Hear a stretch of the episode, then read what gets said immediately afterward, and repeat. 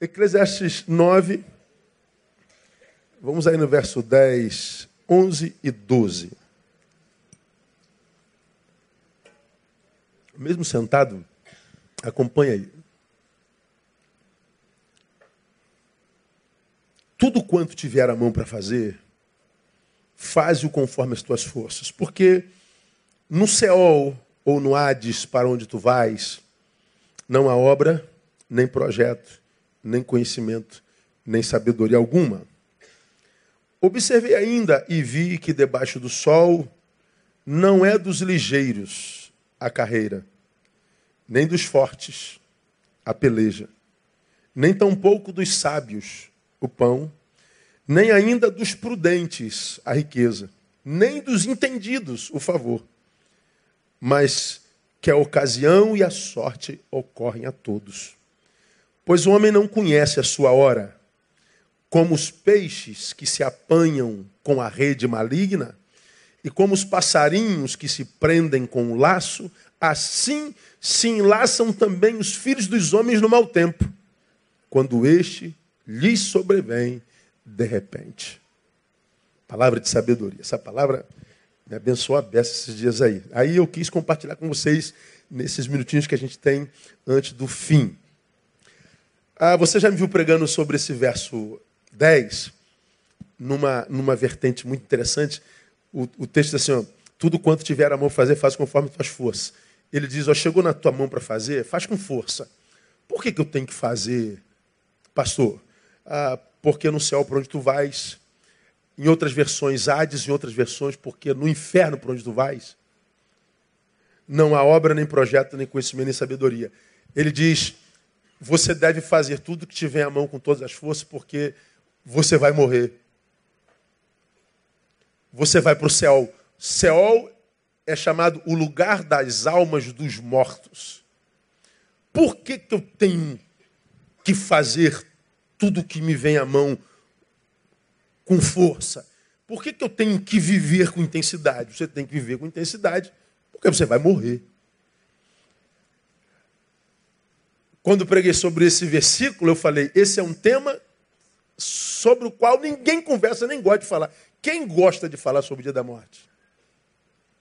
Estamos jantando. E aí, o que você está pretendendo quando você morrer? Tem alguma música que você já pensou botar lá? Ordem de culto? Já sabe que tipo de caixão você vai querer? Quem gosta de papo como esse?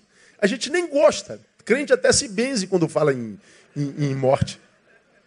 Ninguém pensa morte, ninguém. O máximo que a gente faz é comprar jazigo quem pode, para não dar trabalho para quem ficar. Não é verdade? Agora, é, é, quando que você acha que você vai morrer? É, como vai ser a sua morte? Ninguém pensa. Claro que não, pô. Mas o texto está dizendo, já que você não gosta de tocar no assunto morte, mas vai morrer, e tem tanto medo da morte, porque enquanto você não morre, você não vive.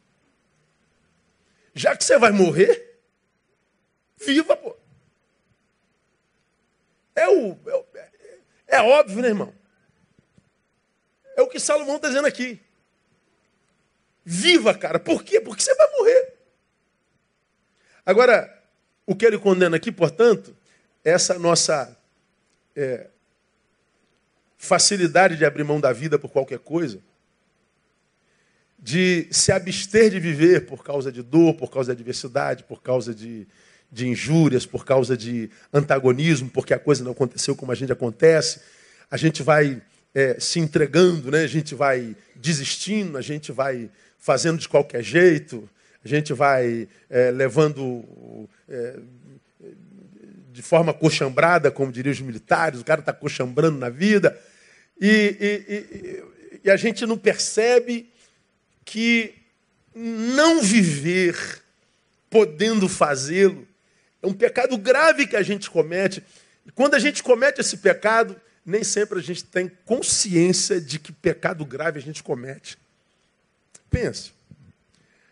O Cristo disse assim: Eu vim para que vocês tenham o quê? Diga para mim. E vida com? Então, para que que Deus em Cristo encarnou para que nós tivéssemos vida. Quando você, em vida, abre mão da vida,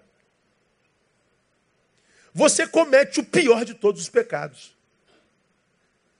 Quando eu preguei isso aqui, eu fiz um, uma alusão a uma pessoa que na, naquela época tinha é, enterrado um, um, um ente querido. E enquanto o caixão estava ali, ela se debruçava em cima do caixão, gritava, fez um escândalo tremendo, talvez o, o enterro mais escandaloso que eu já vi na minha vida. Quando, quando o, o, o, fomos para botar o caixão lá no buraco, e era Murundu, aquele cemitério horrível, que antigamente era sete palmas, hoje é dois e meio, bota um, um negócio em cima, e quando chove fica aquela coisa. Uma vez nós fomos no enterro, estava chovendo, no Murundu, uma chuvarada danada, a gente chegando até a cova, André pisou na cova, fundou os ossos, levantaram assim, ó. Nossa, ela gritou e saiu correndo. Eu falei, não, não tem perigo. Quem está aí não incomoda a gente de jeito nenhum. Mas é, é um cemitério sinistro, já foi pior, agora está melhorzinho.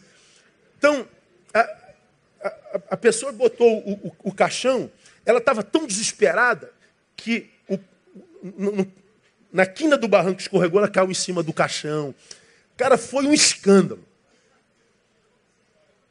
Eu usei o exemplo do seguinte: a maioria de nós chora quando um amado nosso morre.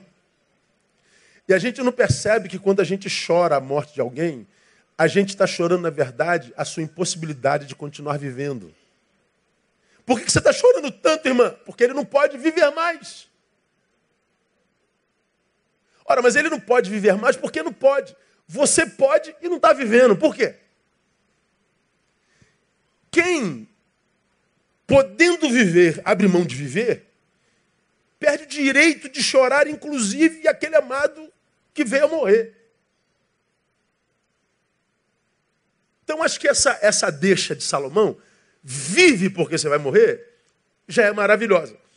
Mas hoje, vamos pegar uma, uma, uma vertente diferente. Vamos falar de morte, não. A gente vai morrer de qualquer jeito. Mas não vamos falar disso, não. Deixa esse dia para lá, a gente não tem nada a ver com isso, né, cara? Mike, tu vai morrer, tu vai. Ah, tu vai. Fala assim para quem está do teu lado, tu vai morrer, irmão. Ah, que isso, pai. Tá, benzer, irmão. Pode se benzer, irmão.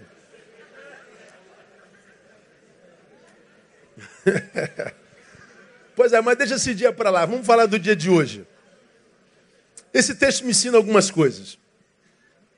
Nós somos cidadãos do reino de Deus e o reino de Deus está dentro de nós. E esse texto me ensina o seguinte: no reino de Deus, Qualquer vida que quer significância não pode jamais, em vida, estar com mãos vazias. Ninguém que queira viver uma vida significante, significância na vida, pode estar de mãos vazias. O texto diz lá: tudo quanto te vier as mãos para, leia, fazer. Então ele está dizendo, ó, você tem que estar tá fazendo alguma coisa. Você tem que estar tá envolvido em alguma coisa. Você tem que estar sendo útil em alguma coisa.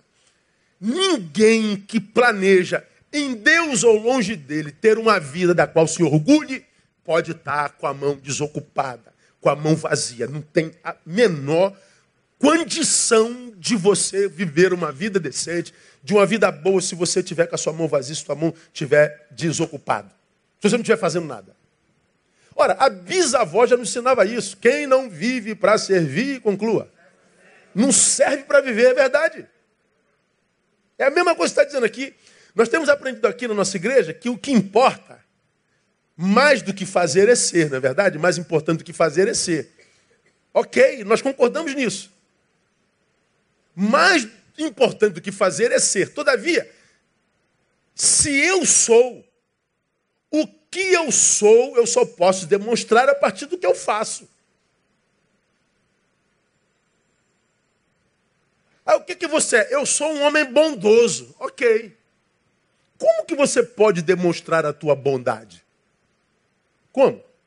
Fazendo o bem.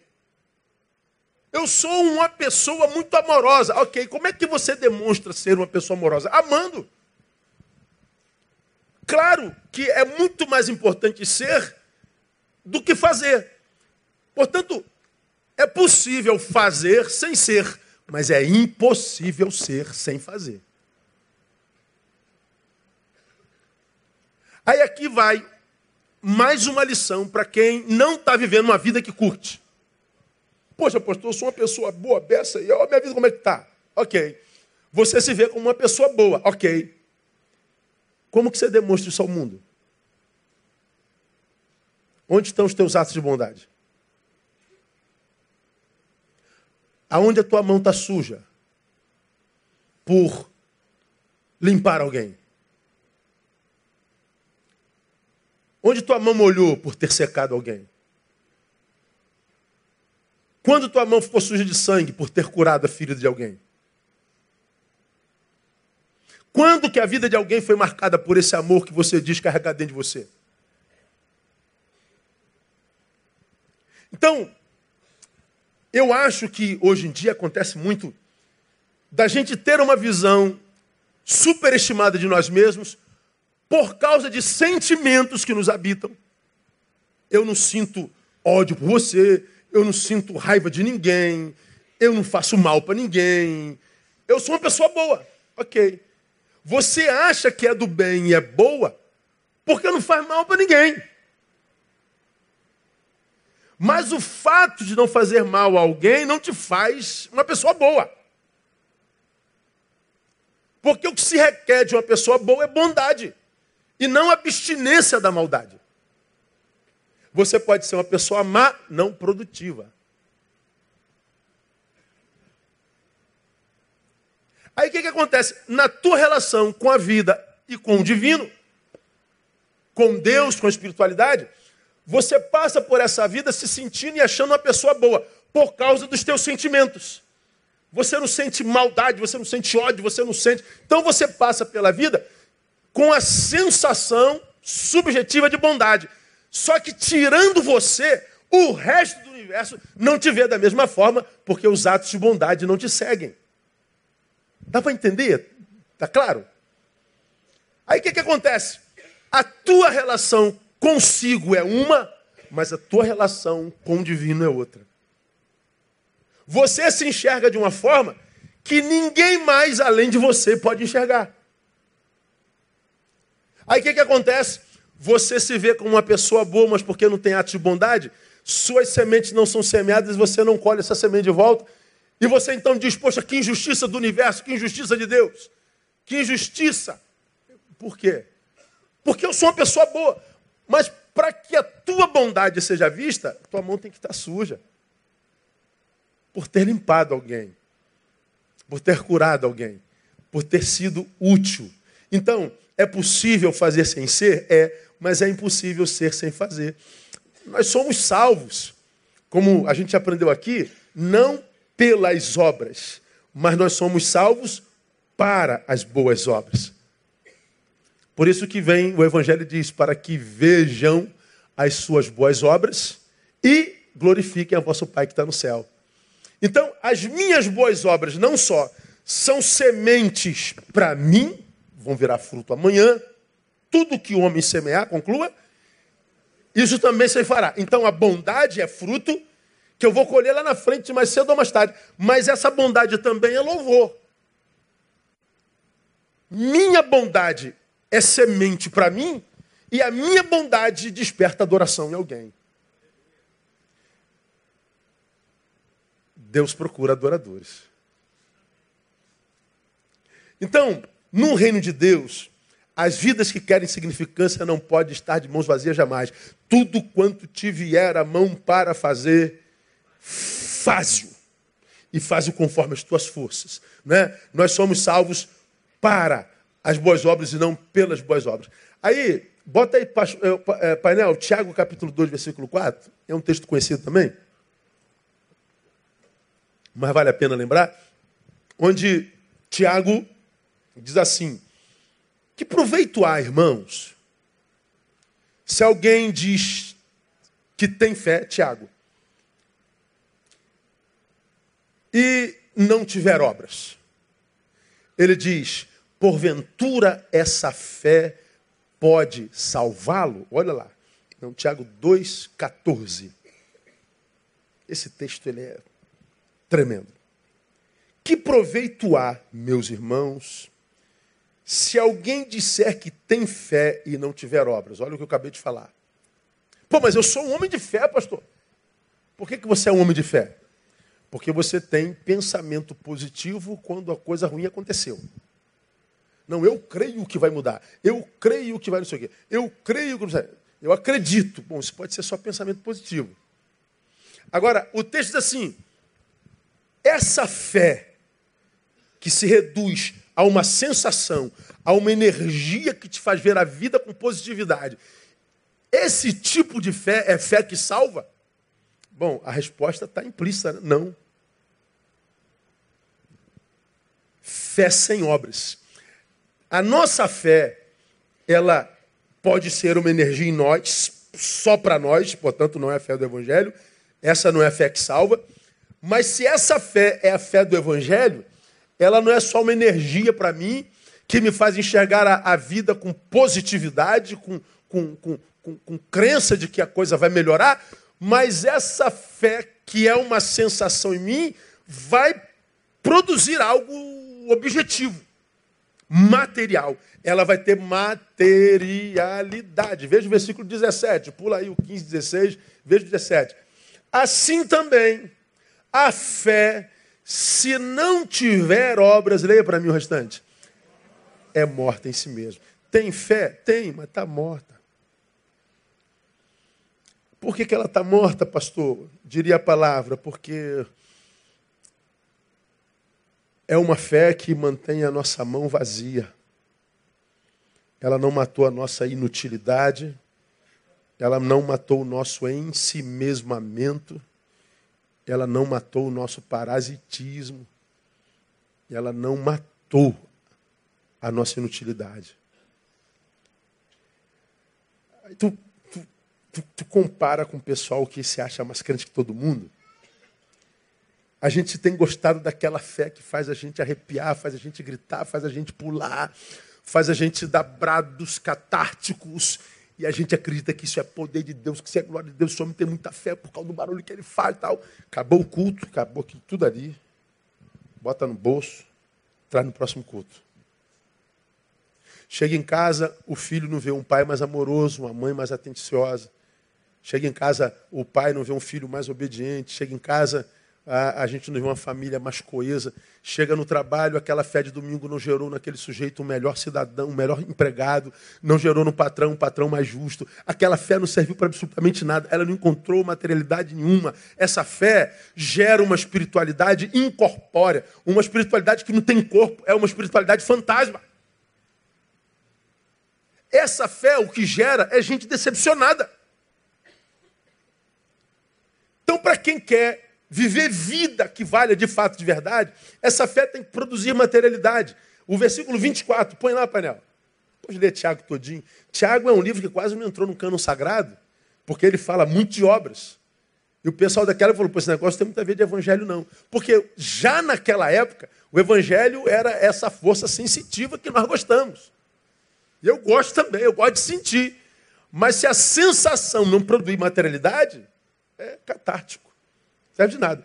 Então vedes então que é pelas obras que o homem é justificado e não somente pela fé. Não fala aqui da obra que seja produto de um interesse secundário, mas fala de uma obra que é fruto de uma fé verdadeira. Diferente. Há quem diga que o que salva é a caridade, não é? É? Fora da caridade há salvação, respeito.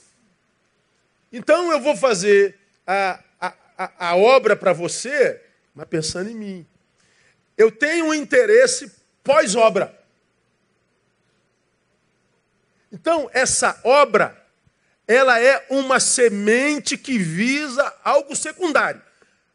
A obra da fé não é uma semente que vira algo secundário ela é um fruto, produto de uma obra já realizada no peito. É diferente. Eu não faço porque eu quero alguma coisa em troca. Eu faço porque agora faz parte da minha essência, faz parte do novo homem que foi gerado em mim. Essa obra, junto com essa fé, é a que salva. A obra sem fé, a fé sem obra, gera frustrados. Gera frequentadores de igrejas. Só isso. Então, é, por que, pastor, a vida não sorri para tanta gente?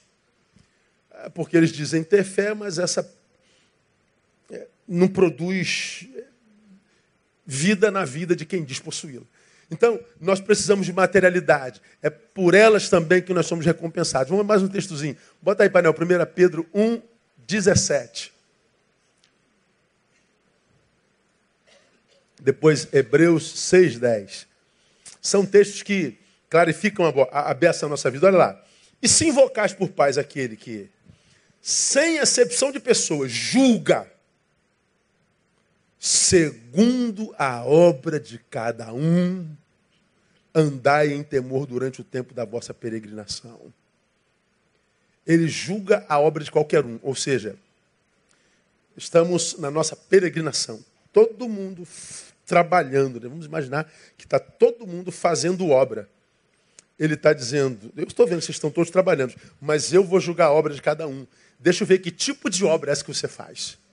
Ela é semente ou ela é fruto? Então, no mundo onde a gente vê tanta gente malandro que quer trabalhar um dia e receber para 30, que quer se dar bem o tempo inteiro, não tem jeito. Que sobra no final é cansaço e frustração e arrependimento por não ter feito da vida uma vida útil. Então, meu irmão, ah, você que tem pedido a Deus para abençoar a tua vida, abençoar a tua casa, abençoar os teus sonhos, abençoar os teus projetos, Diga a Ele, Deus, encha minha mão de possibilidades. Eu quero ser uma bênção, quero ser uma bênção na tua mão. Eu quero ser um instrumento tocado e bem tocado e afinado por ti. E você vai ver que, que com, com as tuas obras você vai é, é, desenvolver uma vida que vale a pena ser vivida de fato e de verdade. Mas nós temos, vamos voltar lá para Eclesiastes capítulo 9, verso 10, painel. Há uma outra lição que a gente tira de lá para a nossa vida que vale a pena ser compartilhada. Primeiro, no reino de Deus, as vidas que querem significância não podem estar de mãos vazias. Segundo, a vida premia somente a quem aproveita as oportunidades. Tudo quanto te vier a mão para fazer. Veja, tem coisas na vida que a gente tem que ir lá buscar. Vem, vamos embora. Que esperar não é saber. Quem é desse tempo aí? Quem sabe? Faz a hora, não espera acontecer. Vamos lá fazer acontecer. É, verdade. Tem coisa que a gente tem que correr atrás. Tem que meter o pé na porta e tomar posse. Mas o texto está falando de outras coisas também. Tudo que vier à sua mão. Eu não fui atrás de nada. Veio atrás de mim. É mais ou menos como Deuteronômio 29, cara. Deuteronômio 29 tem promessas que a gente ama. Todo crente ama Deuteronômio 29. E quando a gente lê. Não é nem Deuteronômio 29, Deuteronômio 29 é outra coisa.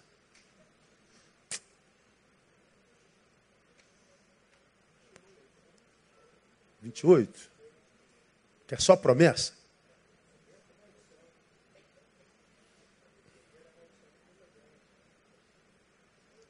Todas essas bênçãos virão sobre ti e te alcançarão. Lembra?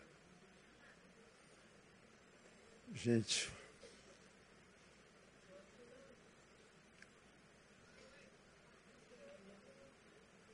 É 28. Eu estou no 29. Capítulo 28. Olha lá.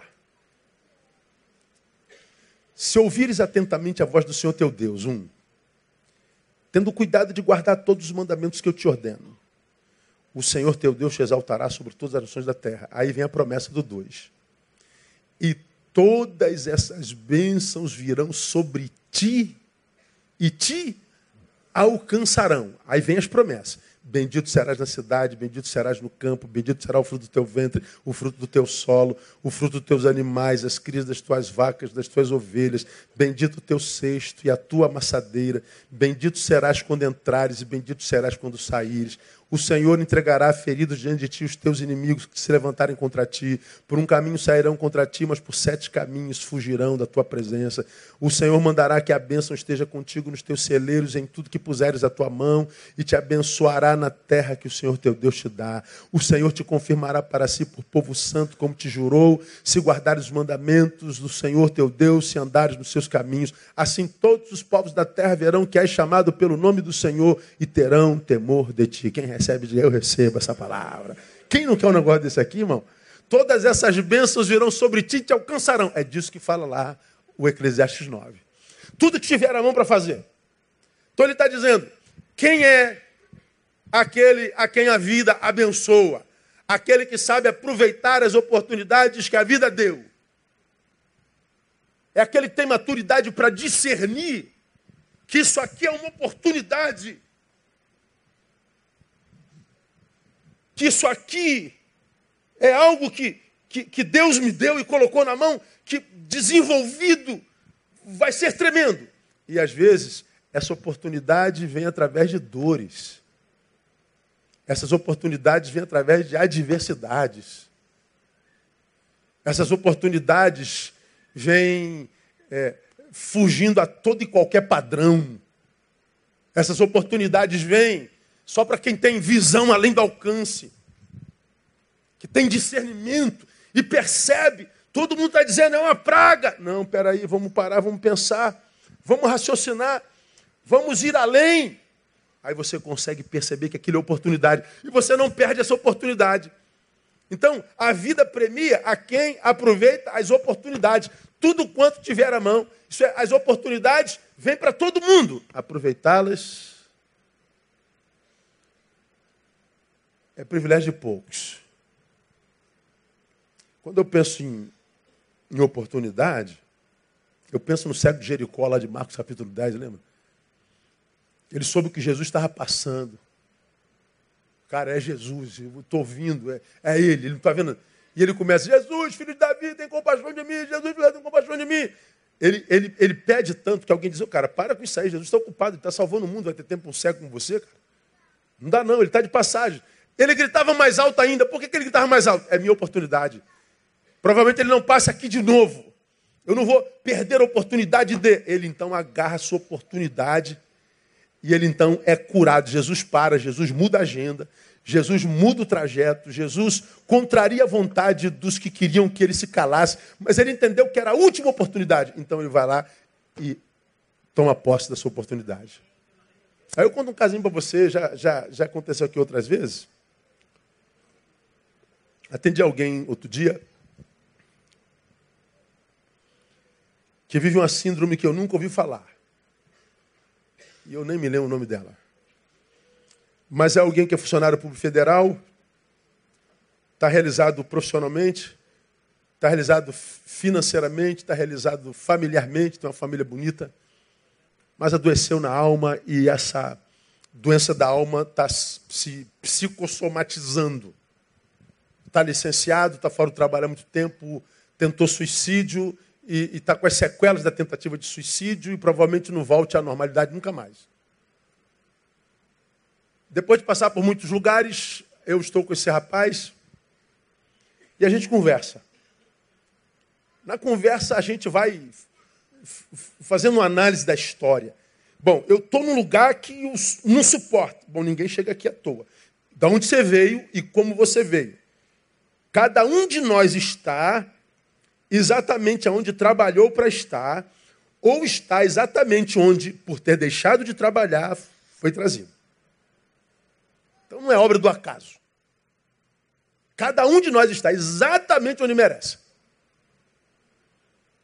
A dificuldade é de cada um de nós, estando no lugar ruim, admitir: eu fiz para estar aqui, ou deixei de fazê-lo para não estar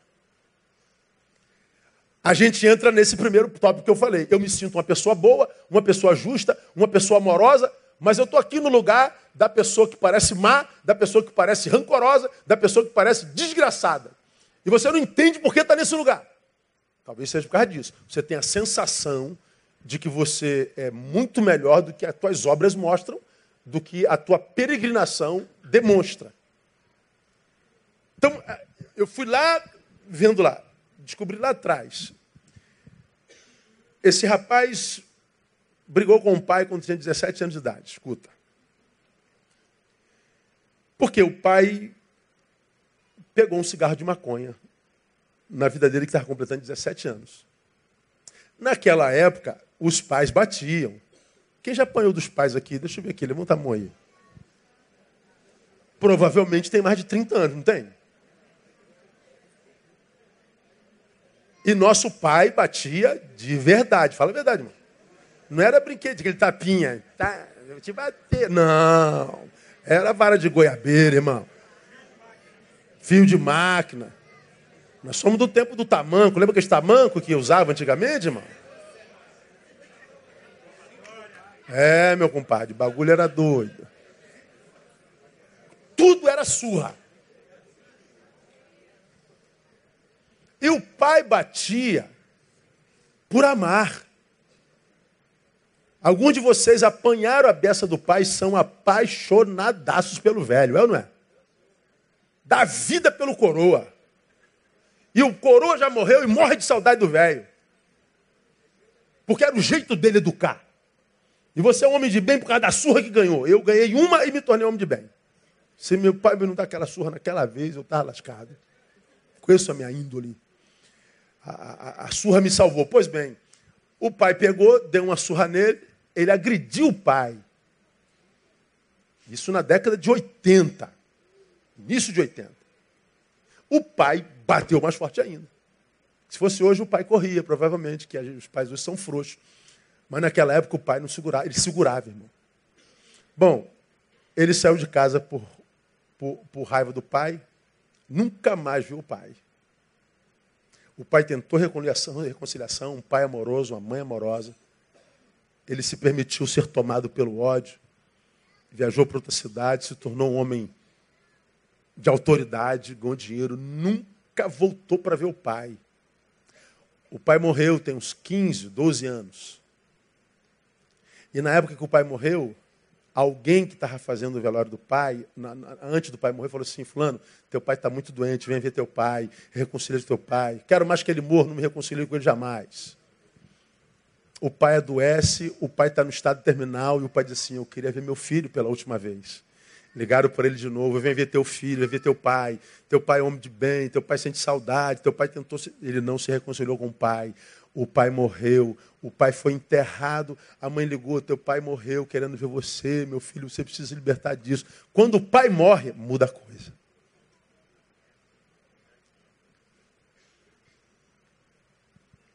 Dentro desse homem desencadeia aquela sensação de culpa que qualquer um de nós sabia que ele ia viver. Porque por mais que teu pai tenha sido carrasco, você tem uma ligação consanguínea com ele. E por essa relação consanguínea, de alguma forma, vai um veio de amor.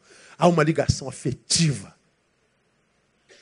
Você vive talvez a pior desgraça, como já paguei, já, já preguei aqui. Você vive a desgraça de amar alguém que você odeia. Você vive a desgraça de odiar a quem você ama. Então, se eu amo a quem eu odeio, eu odeio a quem eu amo, tem que escolher ou amar ou odiar. No caso do filho, ele escolheu odiar.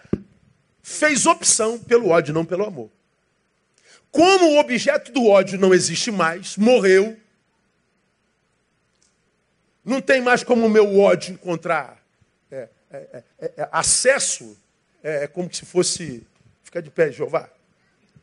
É como se eu, eu sou o que odeia, ele é o odiado, e o meu lenço está limpo, tá? É o meu ódio. Tum, olha lá, encontrou descanso. O meu ódio continua indo. Agora, o objeto do meu ódio morreu. O meu ódio continua indo, mas ele não encontra mais eco. Então ele para de ser emitido.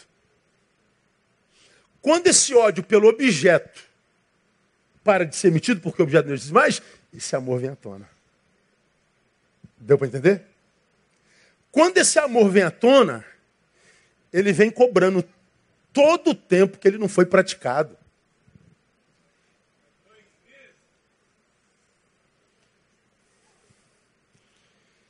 Ele vem cobrando. toda ausência de fruto. A culpa devora. E esse rapaz está sendo comido por dentro pela culpa. Porque ele abriu mão de aproveitar o privilégio de amar. Veio à mão dele a possibilidade. Ele não aproveitou. Então, meu irmão, a, a vida só premia quem aproveita oportunidades. Quantas pessoas você ama, cara, na vida, você nunca disse, cara, obrigado. Quantas pessoas você ama na vida, é fonte de bênção na tua vida, você nunca deu um abraço. Você nunca comprou uma bala.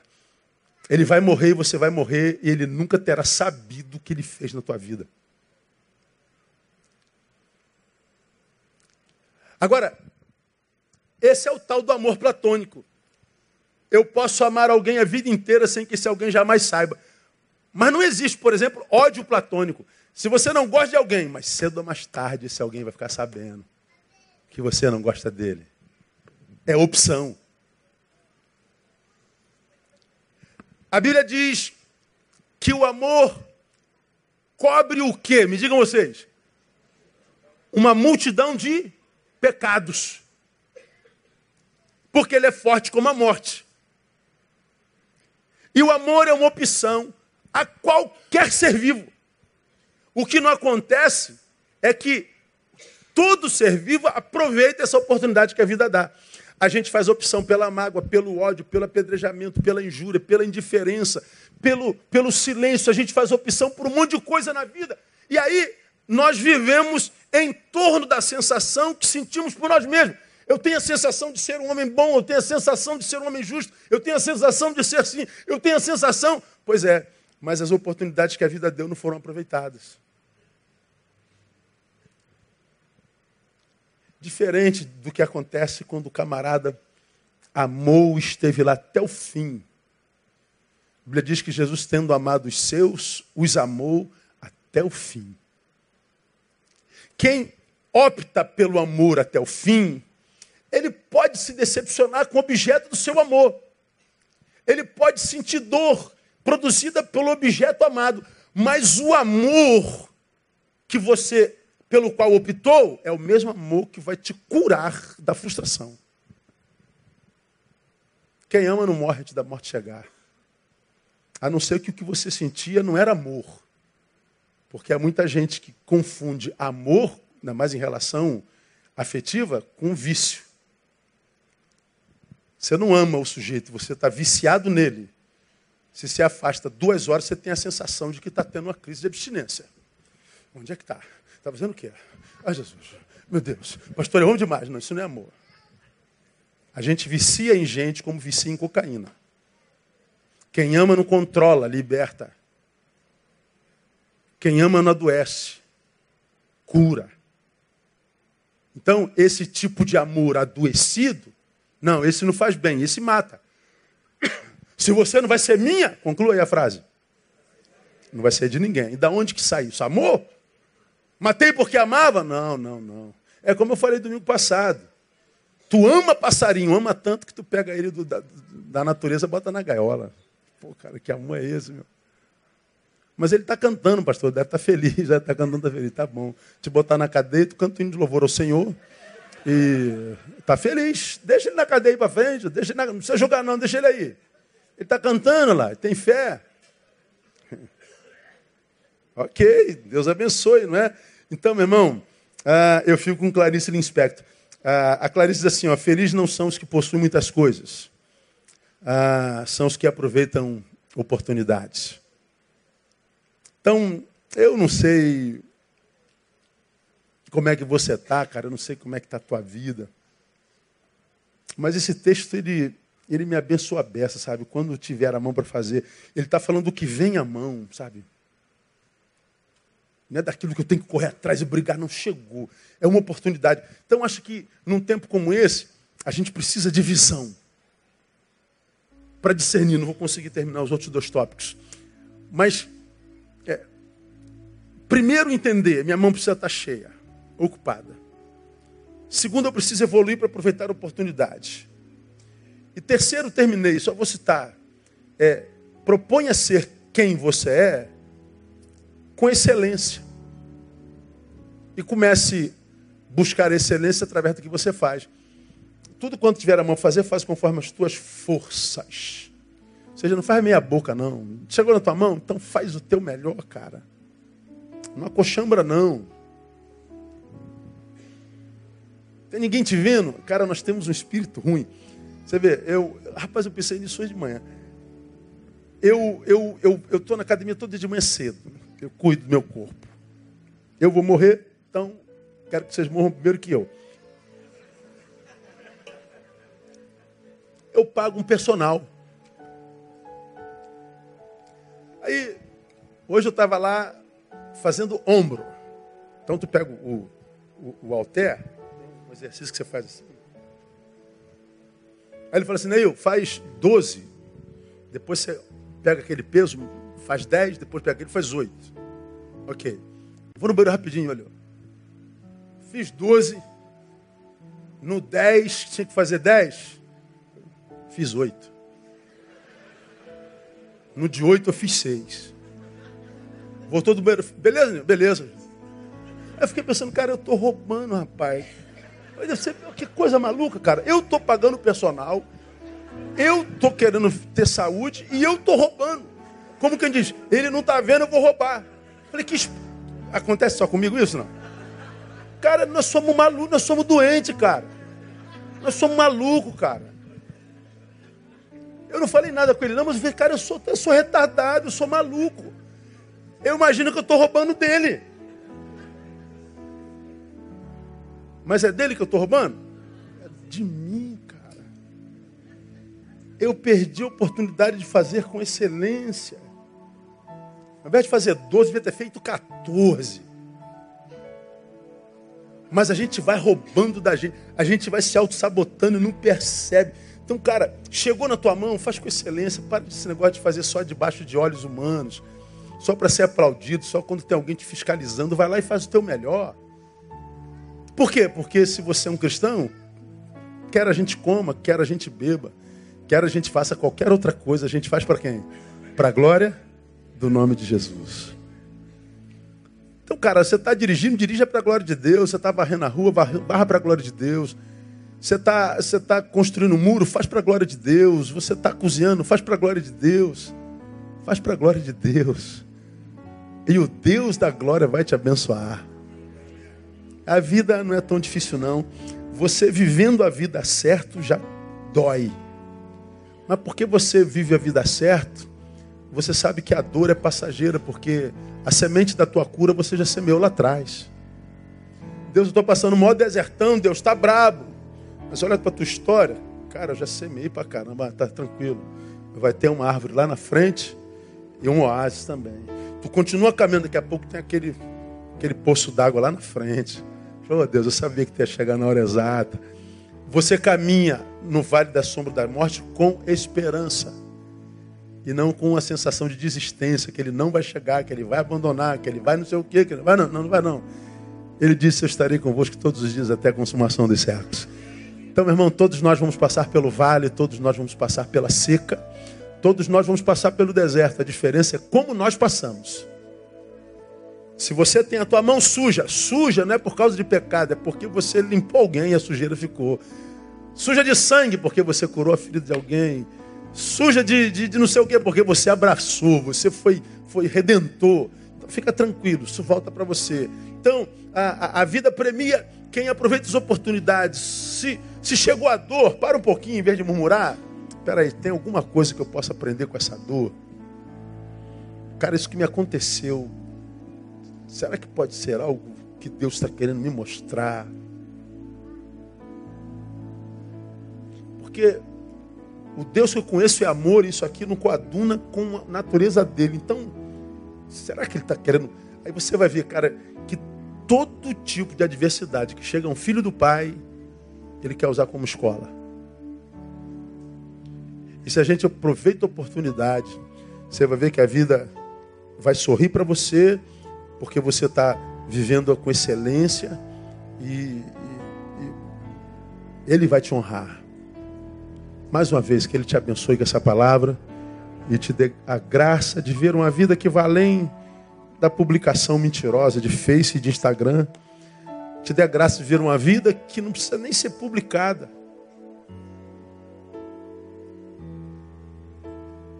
Mas que será vida incontestavelmente. Por causa do fruto que você vai gerar no caminho, por causa daquilo que você vai atrair no caminho, por causa daquilo que você exala no caminho. Que Deus te dê a graça de viver uma vida de verdade, em nome de Jesus. Diga, eu recebo essa palavra, pastor. Então aplauda ele, vamos ficar em pé, vamos embora para casa.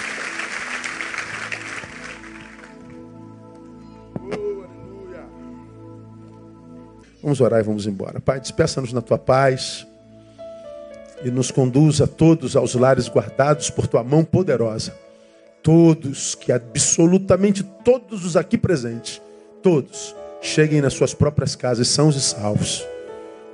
Que recebam do Senhor uma noite reparadora de sono profundo e que também receba do Senhor no restante de semana abençoado por ti. Ajuda-nos a viver essa vida pregada na palavra nessa noite. Uma vida que aproveita a oportunidade, uma vida que tem mãos cheias uma vida que é vivida com excelência. Faz assim, que a graça bendita de Jesus, o Filho, o amor de Deus, o Pai, a comunhão e a consolação do Divino Espírito repousem sobre a vida de cada um de vocês, também por igual com todo Israel de Deus espalhados pela face da terra, agora, para todo sempre. Amém e amém. Aplauda ele, Deus abençoe. Dá um abraço no teu irmão, até domingo, até sexta.